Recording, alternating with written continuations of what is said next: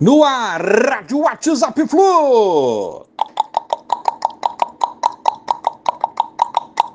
Bom dia, galera. Essa tricolor, 22 de novembro de 2022. Eleição no Flu se aproximando aí e os números dos candidatos já estão definidos. Rafael Rolim é o número 20, Mário Bittencourt, número 30 e número 40 para Marcelo Souto. Eleição das 9 às 18 horas na sede das Laranjeiras no próximo sábado. Ansioso por essa eleição, não só pelo resultado, mas também para começar a ver definição aí na nossa equipe, no nosso elenco 2023.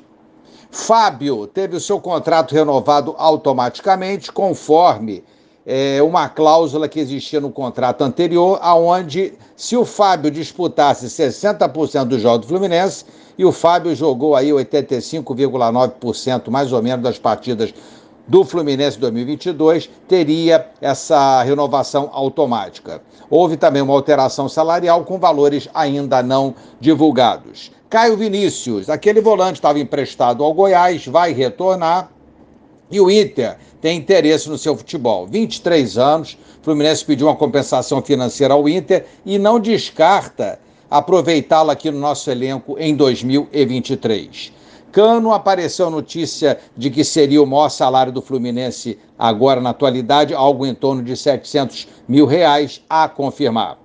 Reinaldo, Flu parece que ainda tem interesse nesse lateral de 33 anos, que o São Paulo não quer mais, não sei se o Grêmio desistiu. Enfim, é, segundo alguns boatos, o Reinaldo teria pedido 700 mil mensais para jogar no Fluminense. Aí para tudo, né?